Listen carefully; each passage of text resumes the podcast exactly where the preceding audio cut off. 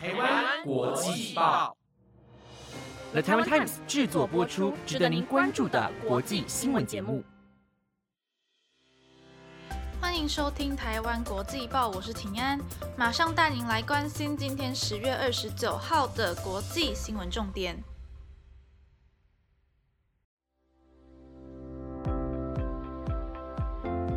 众朋友们，大家晚安。后天就是万圣节了，大家这几天有没有规划好要怎么装扮自己了呢？我其实从去年就开始在记事本写下今年万圣节可以参考的装扮，没想到因为最近真的太忙了，完全没有时间去准备，觉得超级可惜。希望明年可以顺顺利利的在万圣节疯狂一次，也在这边提前祝各位听众朋友们万圣节快乐。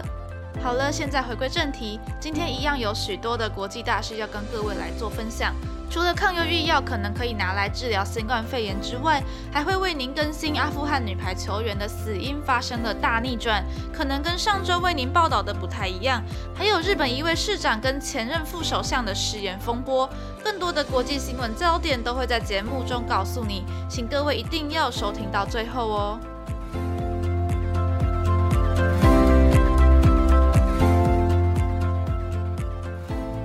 先要带您来关心的是与台湾有关的国际新闻。二十国集团峰会 G20 即将在明后天登场。两名美国众议员在昨天写信给意大利总理德拉吉，也就是今年 G20 的轮值主席，希望可以让台湾参与本次在罗马举行的二十国峰会。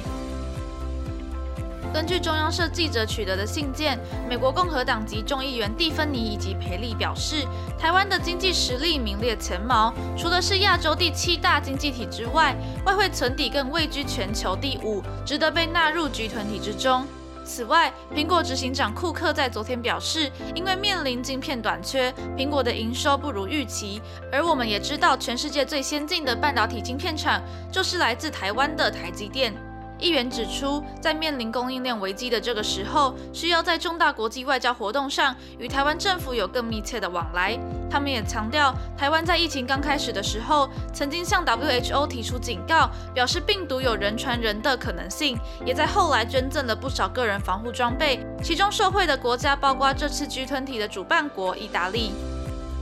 G20 这个集团会在每年从会员里选出主席国，负责举办明年的会议。而轮值主席国有权利邀请非成员国参与会议。议员希望意大利总理德拉吉可以利用今年主席国的身份，确保台湾能充分参与这个国际峰会。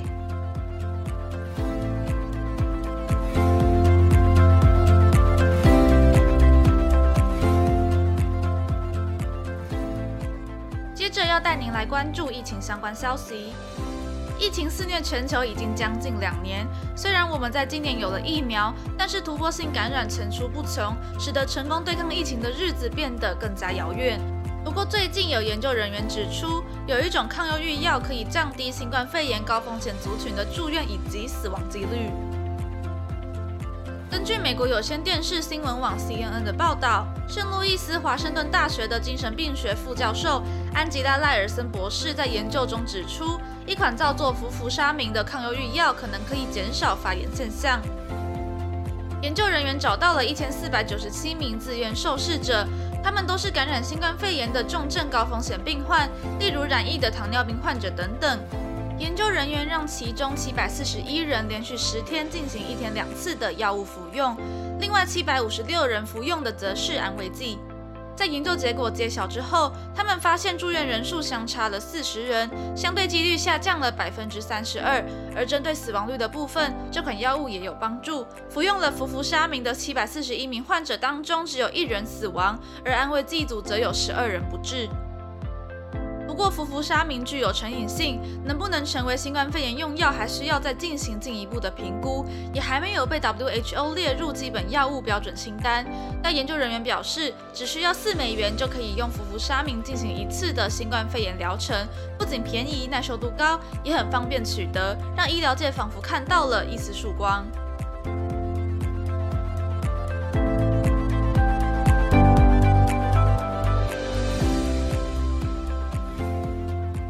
接下来要带您来一起更新一个案件的新消息。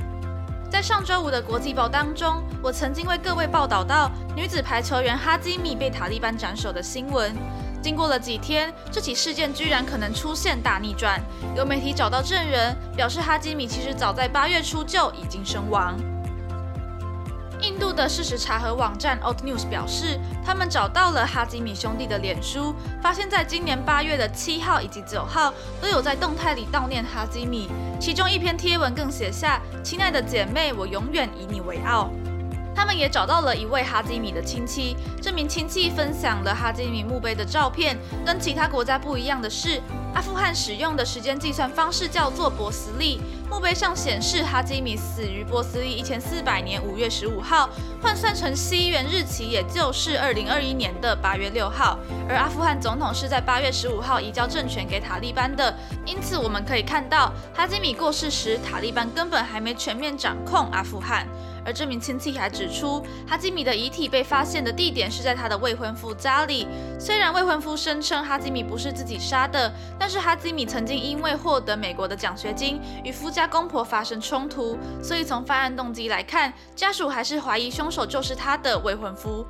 不过目前没有任何的证据能够证明杀害哈基米的到底是谁，各界都希望真相能够尽快的水落石出。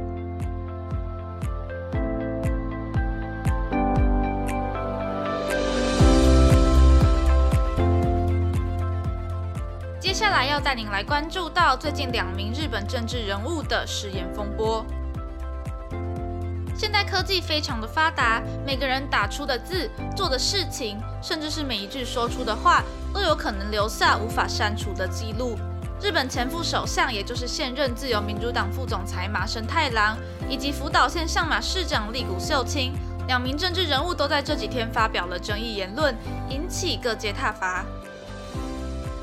福岛县相马市长立谷秀清在福岛工会的定期大会上发表了致辞。他表示，如果能把男性的收入提高，就能让现代女性愿意结婚，解决少子化问题。但是日本工会联盟一直在努力推动男女同工同酬，致力于让职场上的性别差距消失。像马市长这样的言论被认为是不尊重女性，遭到了不少批评。而日本前副首相麻生太郎也发生了失言风波。前几天在北海道参加街头演说助选的麻生说道：“以前大家都觉得北海道的米品质不好，但是现在变得非常好吃。这并不是因为农民的关系，而是因为温度上升了。大家都只提到暖化的坏处，但是其实暖化也有好处。”以上言论被许多相关人士指责，例如立宪民主党代理执行党主席连方以及党部代表冯板成二表示，农民历经了多次的失败，终于成功改良了稻米品种，却被麻生说成是暖化的好处，认为这段发言侮辱了农民付出的努力。而跟麻生一样同属自由民主党的日本现任首相岸田文雄，也在电视节目上公开表示，他认为麻生的发言并不适当，对此感到抱歉。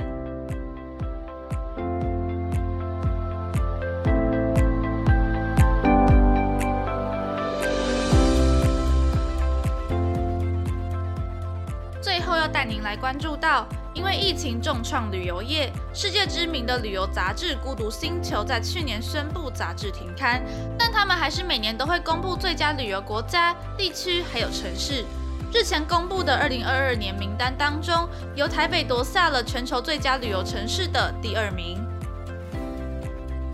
综合外国媒体的报道，因为台北具有社会包容力，对自然景观与文化体验的保护也做得很好，因此获选为二零二二最佳旅游城市第二名，冠军则由纽西兰的奥克兰拿下。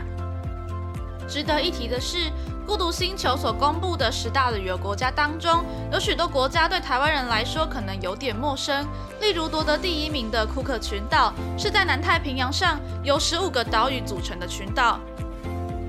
虽然库克群岛的元首是英国女王伊丽莎白二世，但是他们有自己的政府，这几年也不断的尝试更多的外交。我们可以看到，其实库克群岛跟台湾一样，正在主权独立的道路上努力奋斗。